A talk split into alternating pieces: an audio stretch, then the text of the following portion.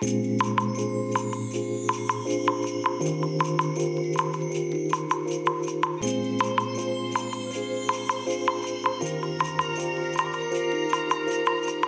いおはようございます。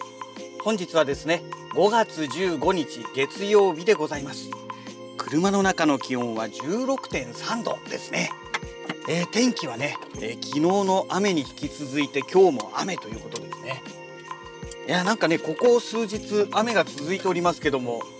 本当にこのまま梅雨に入らなければいいななんて思いますけどね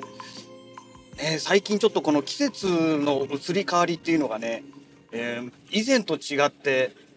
なんて言うんでしょうかね、暑い時期が長くなりましたよね。で、そのちょうどいい時期っていうのが、なんかね、もうなくなっちゃったような感じがするんですよね。うん。まあ、できればね、昔みたいに戻ってほしいなと思うんですけども、なかなか、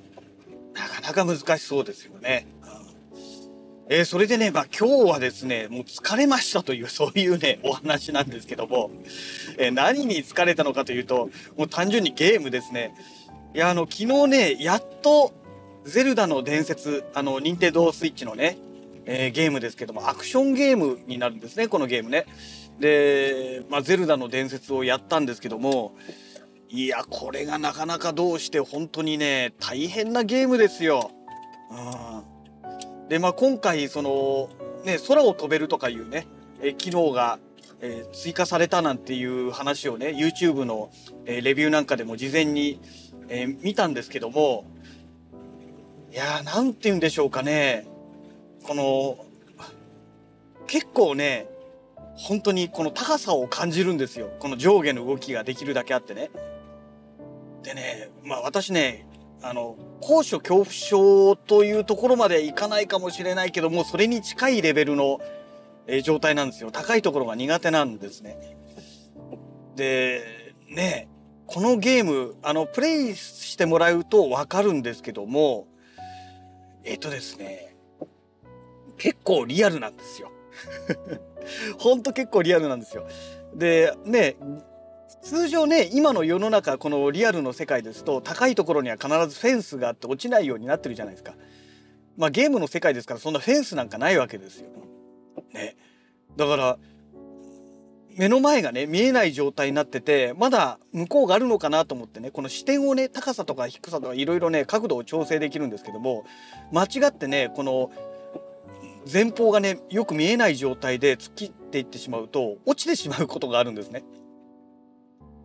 でねあれ天空の城から始まるんですけどもその天空の城から始まってね落ちちゃったらどうなるんだろうっていう疑問があってですねこれ絶対落ちたらやばいよねっていうことでねまあ散々一生懸命頑張っていったんですけども、まあ、最終的に昨日の夜中のね、えー、1時近いぐらいの時間帯にね、えー、あるところで失敗してね落ちちゃったんですよ。えこれ落ちちゃったからじゃあ地上に行くのかなと思ったらゲームオーバーになりました。まあそりゃそうだよねと思ってね。だから落ちちゃいけないということなんですよ。落ちちゃいけないんだけども落ちてもいい場所もあったりしてその違いがねいまいちよくわからないというかね多分その天空の城って言っても一区あの一つだけではなくてねその浮いてる島がねいくつもあってその落ちた先にまだ浮いてる島があってしかもそこがねまだあの川とか水があるところだったらどうも大丈夫っぽいですね。でそうじゃないところはどうもゲームオーバーになるみたいでなんかねその辺がね分かんないところが結構あるんですよ。であとさらにねあのー、祠っていうところ初めての祠をちょっと昨日ね一箇所行ったんですけどもその祠の中でえっ、ー、とね何て言うでしょう例えば絶壁の壁があったとしますよね。でそういうところはねあの、普通にね、よじ登っていけたりするんですけども、その祠のあるところに関しては、あの、よじ登ることができなかったりとかね。なんかその違いがね、いまいちよくわかんないんですよ。で、あとは、その、祠で手に入れた、えっ、ー、と、この、ハンドパワーみたいなやつですね。えっ、ー、と、右手にね、なんかね、特殊な力が、あの、あるんですけども、で最初その特殊な力が失われてるっていうことになっててで最初の祠で手に入れるんですけどねで手に入れた後ねその右手からあのー、スター・ウォーズでいうとこのフォースみたいのがねババババババババって出てくるわけですよ。でそれでえっ、ー、と物をね掴んで物をね気軽にこう移動させたり回転させたりとかね、えー、そういうことができるようになるっていうね機能があってでねこれの使い方が分かるまでがねちょっとね時間がかかりましたよね。でその要は物を掴んでそのエネルギーみたいなやつであの掴んだ後えっ、とねそのまた掴むことができるものと掴めないものもあるみたいなんですよ。で掴むことができるもの同士はなんかね A ボタンあのコントローラーの A ボタンを押すとくっついてくれるんですよ。で一度くっつくと今度 R ボタンをねなんかねどうやったら取れるんだか未だにちょっとコツがよく分かってないんですけどなんかそれでまた分離することができるようになったりとかして、えー、でまあくっつけることができるってことが分かりましてでね